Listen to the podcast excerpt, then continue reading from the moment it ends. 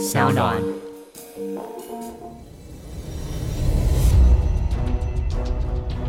什么是正义？什么是真相？跟着台湾剑士权威阿善师，重返那些离奇、轰动的命案现场，请听阿善师的剑士实录。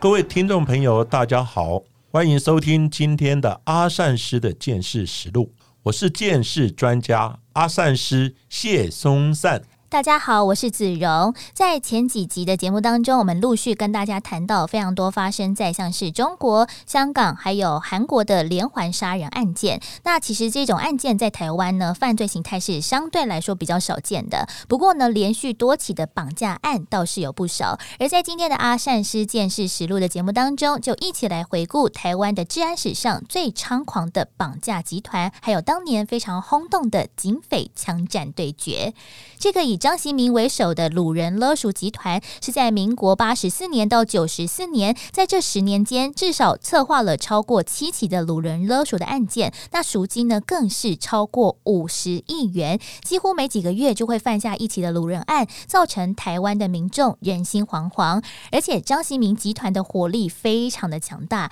除了传统的手枪、手榴弹之外，就连军用的步枪、冲锋枪等等，都是他们保命的武器。除此之外，如如果没有依照约定来交付赎款的话，还会带着枪来扫射被害人的家属。犯罪的行径真的非常的大胆猖狂，而被警方列为头号枪击要犯的张锡明集团，也非常的善于躲藏自己的行踪。而尽管在这当中，警方也掌握到了不少次的情资，还有线报，也查出了张锡明等人的藏身之处，但每每在围捕的行动当中，都让张锡明还有集团的成员顺利的脱逃，也让出动大批。警力的专案小组丢失了颜面。不过，终于在民国九十四年一场非常激烈的搏火当中中弹落网。到底在这十年当中，张喜明还有集团的成员如何一再躲过警方的追缉、逮捕的过程，又有多么的惊心动魄呢？阿善师是的，当时呢，我是服务在呢台北市政府警察局。好，不过。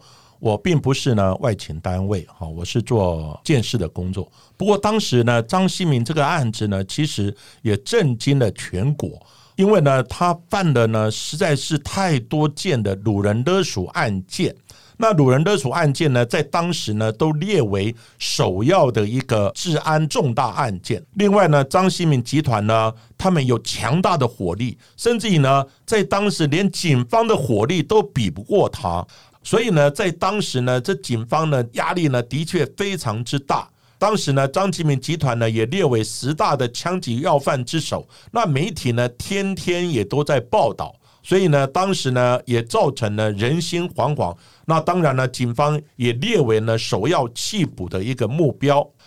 那张锡明集团犯案的经过呢，要从这个主嫌张锡明呢开始说起。那他是呢被警方呢称为恶龙。因为呢，他皮肤呢就比较黑，所以呢绰号叫小黑。那他是呢出生在呢台南东山的一个乡下的地方，在家呢排行是老大。那从小呢他就比较聪明，但是呢不太爱念书，所以呢经常呢就是打架闹事。国中二年级的时候，那张新民就辍学了，去当了角头的小弟，开始他的不归路。张喜明在当兵之前呢，曾经回到家乡，跟父亲呢一起做板模工，也做了一阵子。那他的父母亲呢，一度以为张喜明呢，他浪子回头，改邪归正。不过呢，就在张喜明当兵的期间，他又跟绰号叫欧尼的一个书信的角头呢，又搭上线了，并且呢，因为恐吓以及呢经营赌场呢等案件，被警方呢提报流氓。最后，他也被抓了，入狱呢，关了五年。那民国八十二年呢，二十五岁的张喜敏呢，出去之后，他也呢投资了一些酒店以及呢服饰店。另外呢，也因而认识呢在服装店工作的他的太太。那就在呢这一段期间，张喜敏呢他就认识了另外一名呢绰号叫穿山甲的一个绑架集团的大佬。詹龙兰所以呢，各位听到詹龙兰呢，也是非常的知名，因为呢，他很会躲藏，甚至于呢逃狱，他也逃狱了多次。那为什么呢？绰号叫穿山甲呢？因为詹龙兰呢非常善于呢在山区的地方呢潜逃，他对山区的地形地物呢非常的熟悉。好几次警方呢在进行山区的大阵仗围捕的时候呢，穿山甲詹龙兰呢都能大胆的逃脱，甚至于呢他曾经呢跳下有七八层楼高的山壁呢，就这样子滑下去。赤脚呢踩过溪水，马上消失在呢上百名的警察呢目光之前。那张锡明呢后来也拜詹龙染为师，哈，他也呢师承一些逃脱的技术，跟着穿山甲詹龙染呢一起犯大案。在民国八十四年的二月份，张其明独自一个人在台南新营的东方酒店喝酒的时候，结果和酒店的经理起了口角，枪杀了股东林庆义身亡。走投无路的他，决定和同伙以绑架为业，但是他的身上当时只有一把手枪，该如何自保防身呢？所以他们就想出了一个非常大胆的计划，就是要抢军火。在隔一个月之后，张其明就联系到了当时的军火商，他叫做许。金德，并且告诉他说，有多少的武器就拿多少来卖给我。没想到双方在交货的时候，张习明打开了箱子，马上就抽出了一把枪，当场击毙了许金德。而手下呢，也被埋伏好的人冲上来，把刀子架在脖子上面，所以一动都不敢动。就这样，在黑吃黑的状况之下，张习明一分钱都没有花，但是呢，就获得了大批的精良武器。那张习明的犯罪集团呢，在战力呢跟武器充足之后呢，他们所犯的第一起大案呢，就是在民国八十四年六月份的时候，他们呢绑架了当时呢非常知名的泰雅度假村的董事长跟他的女特助，而且呢勒索了新台币两亿元呢。后来呢，先释放了董事长，但是呢留下的特助呢当人质，最后呢他们得手两百万元，隔年呢又故技重施。再度呢绑架了台南一对呢诚信的富商，然后呢又获得了近百万的一个赎金。那有案在身的张喜敏呢，他的行动一直都很小心，一直到呢民国八十七年九月的时候，警方呢才第一次接获情报呢，得知他的行踪，并且呢在台南东山乡一带呢布置呢警力，准备进行围捕张喜敏。不过呢，警方太轻敌了，完全想不到呢，张习敏的火力是如此的强大。结果警方的火力呢，根本比不上。最后呢，警方遭到呢强大火力的压制呢，就只有眼睁睁的看着张习敏呢逃离现场，从此呢就被列为呢警方追击的首要目标。后来呢，包含师傅呢詹龙兰、张习明在内的一行人呢。最后呢，就计划潜逃到中国，并且呢，跟中国的黑势力呢结合，然后呢，共同犯案。直到呢，民国九十一年四月份的时候，因为穿山甲呢张龙兰在中国贩毒被公安呢逮捕，然后呢遣送回台。这个时候呢，跟在旁边的张喜敏呢，没有人协助他，最后呢，才跟着偷渡回台。然后跟着同伙呢，计划在台湾呢进行一连串的绑架勒索的行动。在民国九十二年十二月，张其明集团先绑架了陈姓男子，并勒赎三千万元，之后得手两百五十万。接着，在民国九十三年一月，绑架了南投广播电台的红姓 DJ 小开。那红姓的 DJ 机警的趁乱跑走，在台东被监禁了十四天之后重获自由。当时的刑事局局长，也就是侯友谊，也盯上了张其明集团，并知道说他们这一次没有拿到赎金，在后续一定会。再度犯案，果然就在九十二年同年的四月份，就接连绑架了台南当铺的郑姓老板，而且张新明集团要求了三千万元的赎金，家属先汇了一千五百万元，不过呢，还是不愿意释放人质。一直到了五月中旬，警方掌握了情资，在嘉义展开了行动，才顺利救出了当铺的老板，并且逮捕了部分的党羽。可惜张习明还是逃跑了，不过在现场也查获了大批的枪械。就在三个月之后，民国九十二年的七月份，又再度的绑架了核心客运的杨姓少东，而且要求赎款一亿元。警方跟踪到了阿里山上，尽管呢已经掌握到了张习明还有党羽的行踪，不过就碍于肉票还没有获救，所以不敢轻举妄动，一切只能等到掌握了时机，做好了万全准备，才敢收网逮人。不过呢，越来越大胆的张习敏呢，因为深知呢警方拿他也没辙，所以呢行径呢就越来越猖狂。在民国呢九十二年七月十四号的晚上呢，大约九点多的时候，张喜敏呢一个人先进入四月份他们所绑架的正信当铺老板呢位在台南小东路其中一家的店面呢，然后呢他先丢支汽油弹。店铺呢，马上被炸的呢面目全非呢，而且起火，导致呢整条街都停电。几分钟之后呢，张喜敏呢又带领一些手下呢，拿着乌兹冲锋枪，再到呢当铺老板呢另一间的店面呢开始扫射。那现场呢布满了弹孔，地上呢满是弹壳。好险，当时只有你会计受到轻微的呛伤，并没有人在这个案件中伤亡。不然的话呢，后果真的是不堪设想。后来警方调查呢，原来是因为呢，先前正信当铺老板家属他们有先汇了一千五百万元的赎金呢，但是呢，在过程之中被黑吃黑，所以呢，张习明他根本就没有拿到款项，所以呢，张习明呢，他就要求呢，郑家人要将后续剩余的款项呢要补齐。但是因为张习明一直没有拿到钱，所以呢才会份额呢到当铺开枪示威，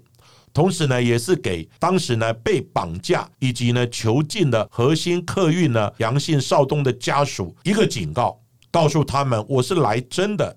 后来在跟家属讨价还价之中，核心客运家属呢最后汇了三千六百万元到中国。然后呢，他们也收到了，最后呢，才将呢少东释放。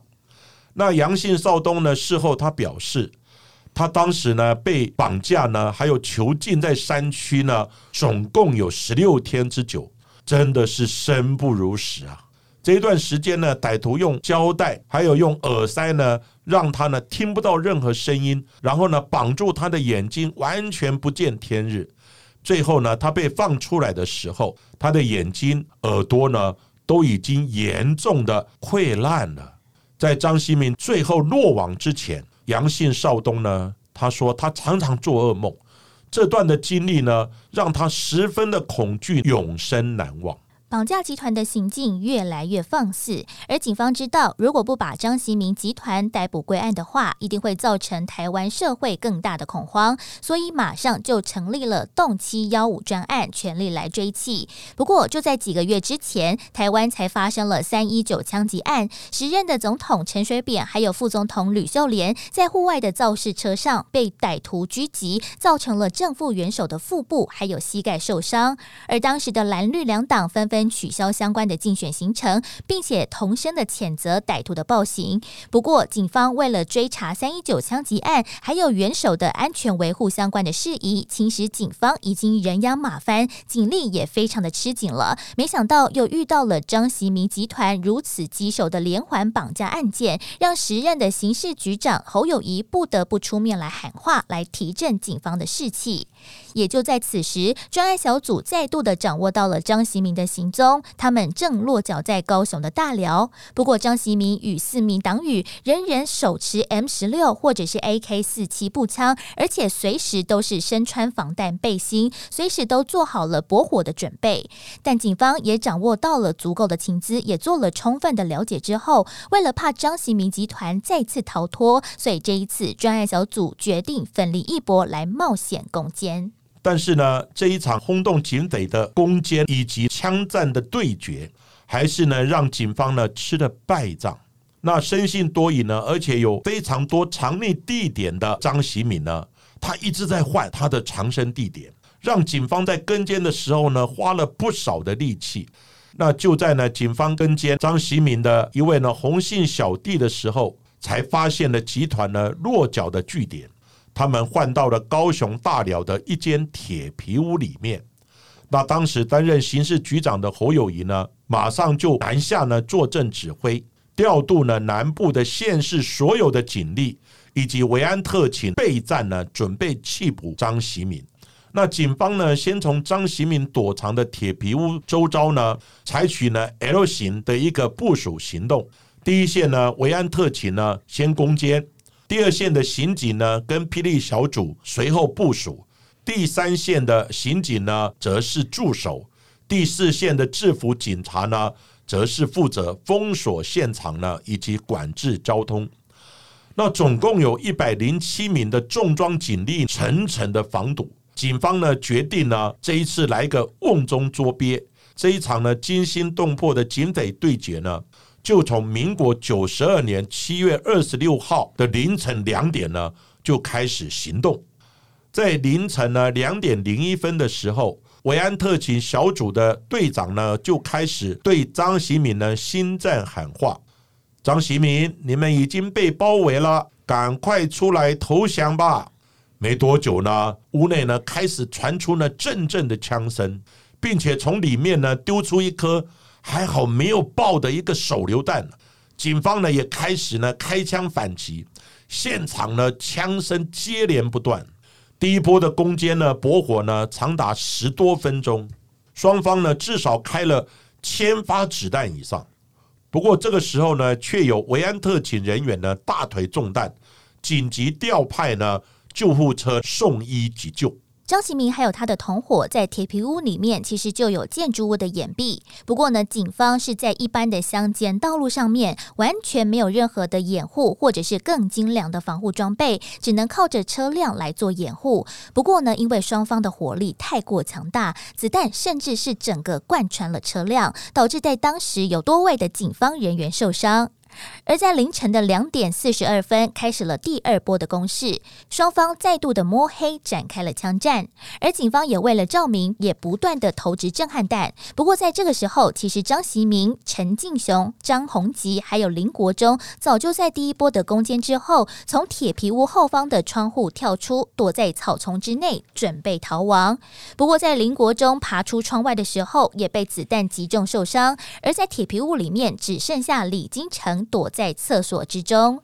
不过当时的警方哦，并不知道到底张习明等人到底是死是活，在黑夜当中呢，真的分不清敌我。在三点十分左右，张习明再度的朝维安小组丢掷了第二枚的手榴弹。就在当时，轰的一声，手榴弹爆炸，碎片呢四射，让警方也被迫退守到五十公尺之外的废弃民房。而在这个时候，张习明早就拟定好了逃脱的计划，也分别分配了九百发的子弹。给每个手下也说，一旦遭到了围捕，就会使用手榴弹来吓退警方，之后再分别逃跑。而在黑夜之中，真的敌我难分。加上了三波的枪林弹雨之后，维安小组发现他们的子弹已经快用光了，所以紧急向高雄县警局的保安队调了四箱，大概四千发的子弹来备用。在这个时候，其实时间已经到了凌晨四点，而天空也正好下起雨来。到了凌晨四点多，将近五点的时候，警匪呢就停火了。不过此时呢，警方内部呢开始就有流言四起，一下子说歹徒跑了三个，一下子又传出呢歹徒持火箭筒准备呢顽强抵抗，让坐镇指挥的侯友谊呢最后决定等天亮以后呢再进行攻坚，否则呢远景可能会有伤亡。但是呢，到五点十分呢，天色才刚亮，枪声呢又再度响起来了。四五十声的枪响呢，又从呢歹徒藏匿的前方的民宅之中呢传出来了。埋伏在呢废弃机寮的警方呢，赶紧呢加派的狙击手呢上了三楼的顶楼来监看。下方的刑警呢也准备呢向前来推进。不过呢，张喜敏呢。也知道呢，警方不会在呢黑夜中呢贸然的攻坚，因为那实在太危险了。所以呢，趁着五点多天上下着雨，天色呢还未亮的时候，他就呢跟陈进雄两人呢慢慢的低伏在呢水沟里，他就跟呢陈进雄两人呢低伏在水沟里，慢慢慢慢的往前呢爬行。那就在爬行的过程之中呢，眼尖的张习民以及陈进雄呢，就有看到一位前来巡田，啊，就是台语呢“孙参醉”的一个简姓的老农夫呢，刚好经过，见机会不可失，一个起身呢，就上前勒住呢这个老农夫的脖子呢，然后压着他走。再拿着美军呢使用的突击步枪呢，一边呢拦着刚好路过的一位保全的车辆，要求呢吴姓保全下车，然后呢坐到后座。歹徒呢也正拉着呢简姓老农夫，准备把他塞进后座的地方，准备呢一起逃亡的时候，这一位简姓的老农夫呢突然一个转身，就甩开了张习敏，机警的逃走。张习明跟陈进雄呢，就朝着警方还有随旁的记者那个方向呢，开了一枪之后，就驾着保全的车辆呢，押着保全人员往台南的方向呢，扬长而去。而这名非常英勇的简姓老农夫，他在脱逃之后，马上就接受了现场记者的访问，而且呢，还非常夸大的说：“看张习明，他也是穿着防弹背心啊，以为他是警方。如果知道他是犯罪集团的话呢，马上就把他扳倒。我本来是想要跟他拼命的啦，不要看我六十岁哦，我可以一个打两个，而且还可以把他们两个打到半死。”这番有趣的言论哦，也瞬间成为了当时新闻当中的一个话题人物。不过呢，就在凌晨六点，侯友谊确定张喜明还有陈进雄已经劫车逃跑之后，随即调来了喷水车，对原本躲藏的铁皮屋进行攻坚。借有着优势警力还有火力，在三波的攻势之后，也压制了歹徒的反击。警方发现，此时的铁皮屋里面只剩下李金城一人，而另外林国忠还躲在水塔下方的草丛抵抗。不过呢，歹徒已经知道已经无力抵抗了。在七点四十五分，林国忠趴在地上爬了出来，警方发现他已经胸口中弹，马上将他送往了高雄长庚的医院来急救。随后，屋内的李金城也马上弃械投降，而这起惊天动地的七二六警匪对决才因此。画下了句点。不过遗憾的是，集团当中的张习明、还有陈俊雄、张宏吉都已经趁乱逃跑了。那张习明呢，在挟持吴姓的保全，驾着保全的车呢，一路北上，就开往台南县东山乡的山区。因为呢，山区是他最熟悉的地方。一直到呢早上八点多的时候，张习明呢才弃车逃逸。惊魂未定的保全呢，赶快拿起他的手机呢，就报警。警方呢，随即呢赶到的现场，了解呢张喜敏逃跑的方向呢，还有一些路线。围剿呢张喜敏的行动失败之后，很多人呢就质疑警方你采取 L 型的围捕战术呢不够完善，因为呢 L 型呢它会有一个很大的开口。而警方呢，并没有在 L 型的开口处呢部署足够的警力来支援，或者做呢后续的狙击呢以及围捕的行动呢，才让张行明等人呢有机会脱逃。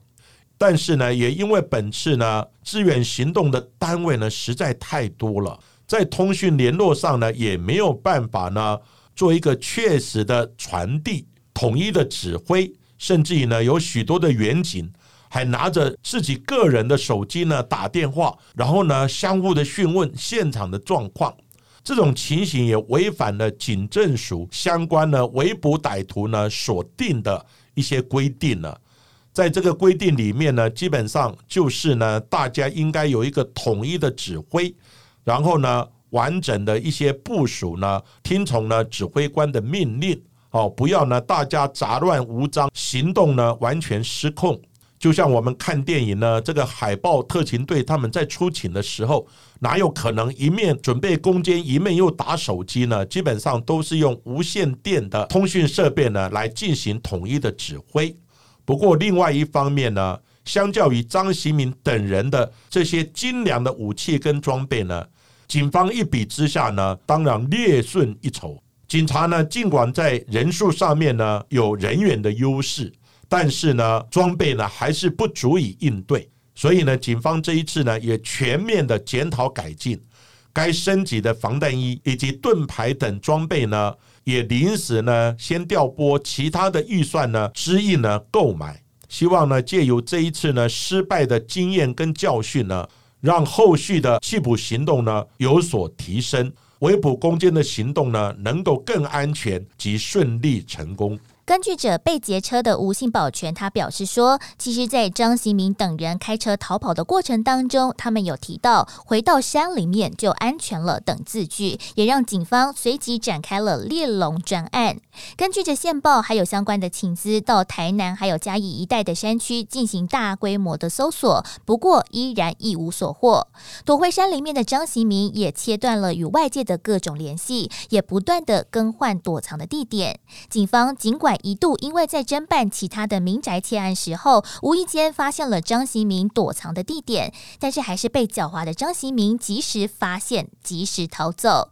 一直到了民国九十四年三月二十号，发生了另外一起的绑架案。余姓的赌博电玩大亨从高雄的小港机场搭乘有人的车辆，准备返家的途中，在中山高速公路上被拦车绑架，并且要求，并且要求了四十亿的天价。大赎金，这个赎金的金额也震惊了黑白的两道。余姓的大亨在山区被铁丝捆绑囚禁大概十八天之后，他某一天也趁着看守人员的不注意，自行打开手铐脱逃。不过警方也生怕张新明会再度的犯下更大的案子，所以马上就公布了查缉专刊，而且悬赏一千万元，誓言要将他逮捕归案。不过呢，张习明其实生性多疑，就连藏匿的住所都一定要信任的友人来做安排，而且呢都不会久住，就怕也被有人出卖。要将他逮捕，真的那么容易吗？警方呢掌握张习明躲藏的情资呢，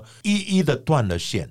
一直到呢查到张习明往来的对象当中，有一位呢住在嘉义呢，绰号四块仔，就是台语呢细口啊的林四元。他非常喜欢呢玩线上游戏，就是天堂，所以呢就透过呢游戏公司进行了监控，发现呢张喜明他也沉迷在这款的游戏当中。那游戏的名称呢就叫做“独来独往”。那透过呢游戏内建的对话框来跟呢党羽呢联系消息，并且呢不断更换呢电脑 IP 的位置，躲避呢警方的追查。但是呢还是让警方。找到了关键的线索。经过呢多日的跟监，在九十四年七月十号的晚上呢，警察呢有看到张喜敏呢游戏上线的 IP 位置，所以呢从这个 IP 位置呢查出他在呢台中雾峰山多绿的一个山庄，也确认呢张喜敏的确也是在这儿。警方呢马上部署警力，展开了行动。决心呢，这一次呢，要让整个事件在这个地方呢画下了句点。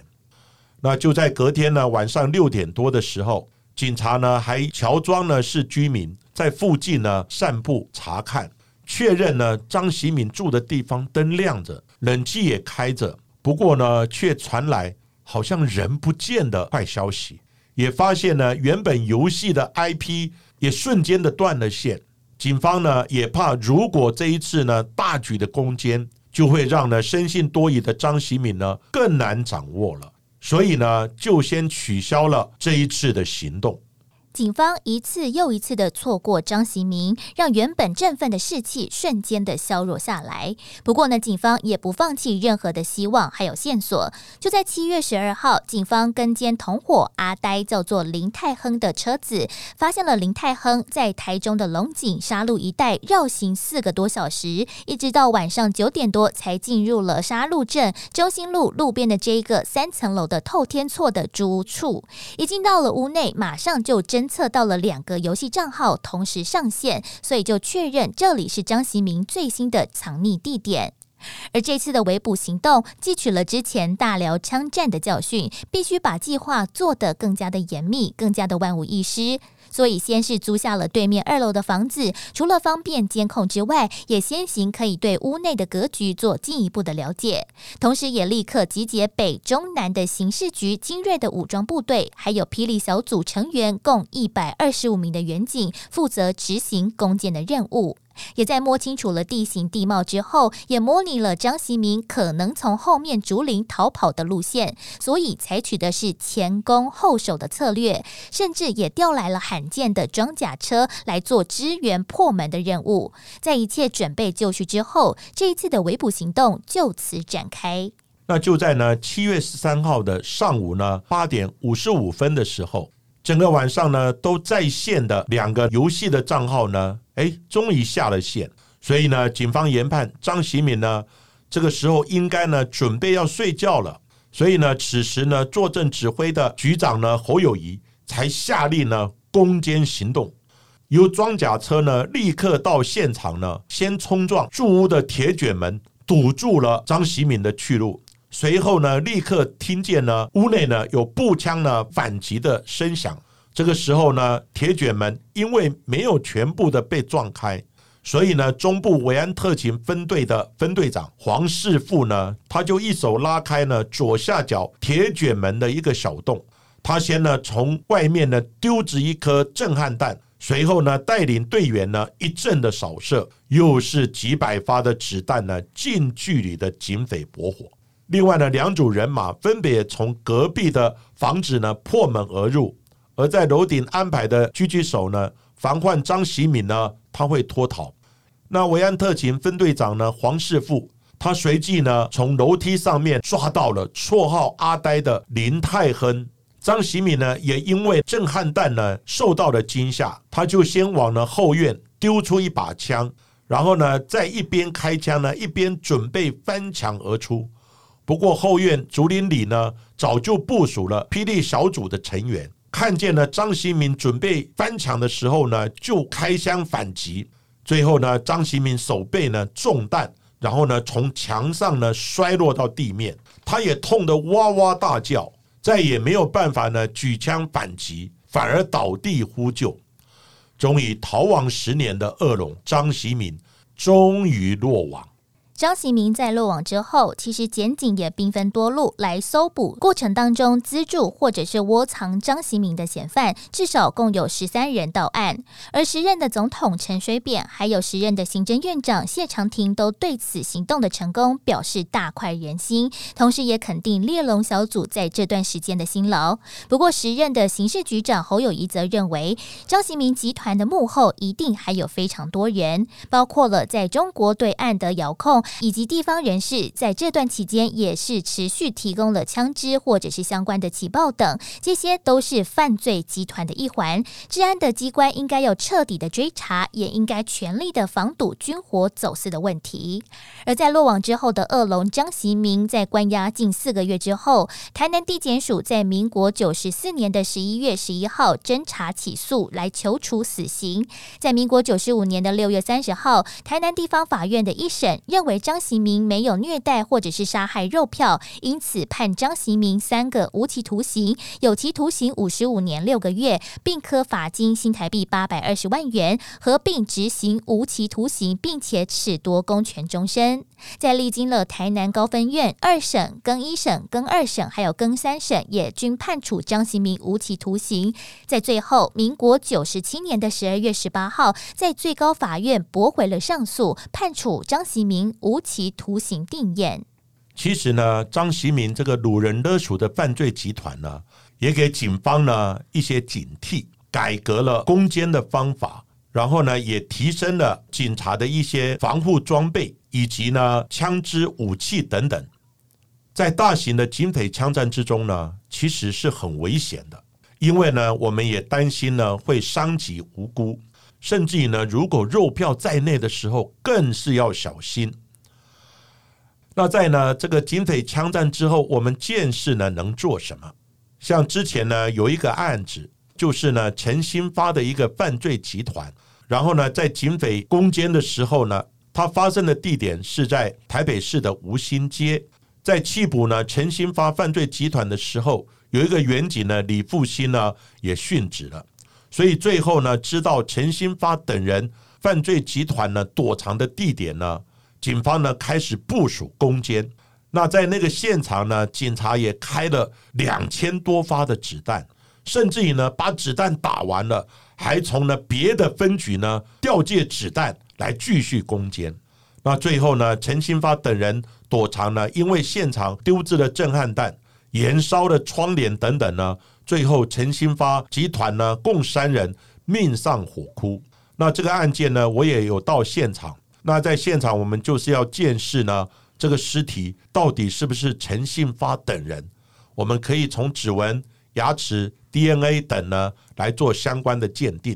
当然，如果呢是被警察击毙的，我们也要鉴定呢手工的远景呢到底是谁，是从哪一个方向呢打过来的？不过呢，现场因为呢围捕的时候开了几千发，所以呢墙壁呢都是弹孔。那这个要做弹道的重建呢，就非常的困难，所以重点我们会摆在呢，就是歹徒呢被击毙的子弹是从哪个方向来的，必要的时候呢，也要呢收集远景的枪支呢，来做一些呢相关的鉴定。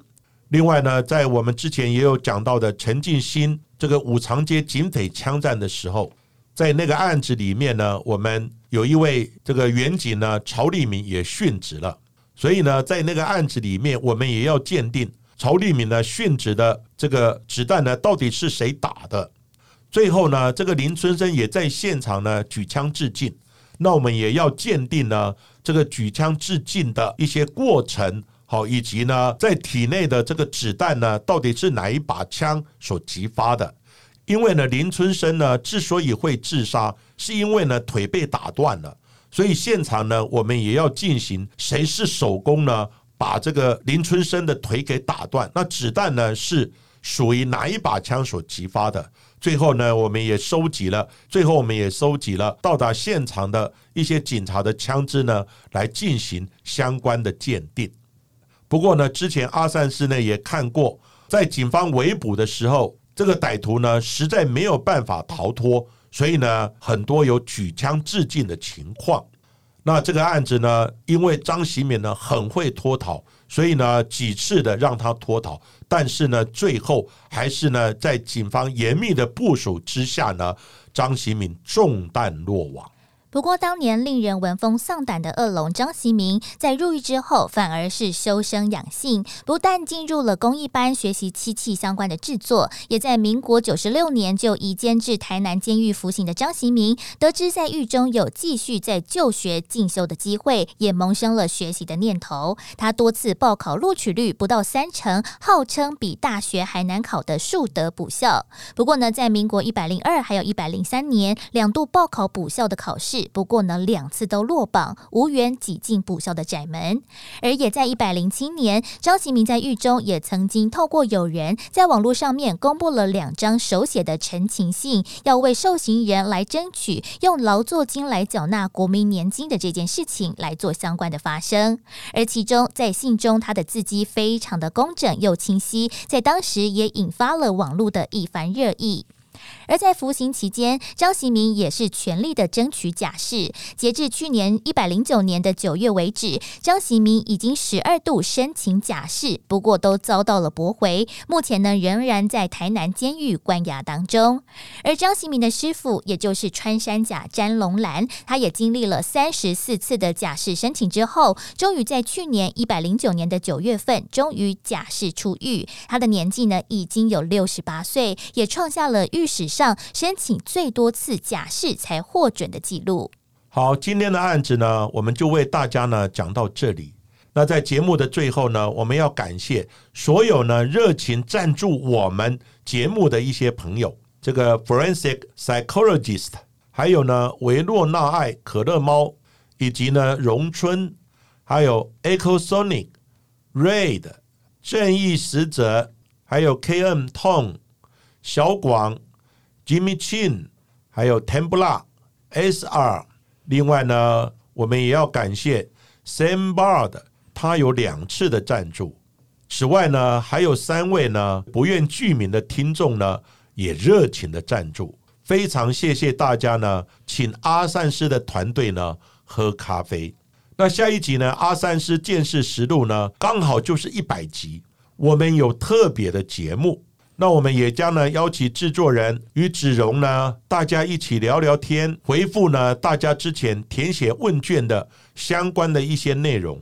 另外也将抽出呢十本我的签名书呢，台湾大案建设现场，要送给幸运的朋友。大家要持续锁定我们的节目哦。而今天的节目就为大家进行到这里，谢谢各位收听阿善师的见识实录。如果喜欢我们节目的话，欢迎在 s o n Spotify、Apple Podcasts、KK Bus 上面呢来订阅我们节目，并且踊跃留言给我们，给我们五颗星的评价喽。那下一集也请大家继续听下去。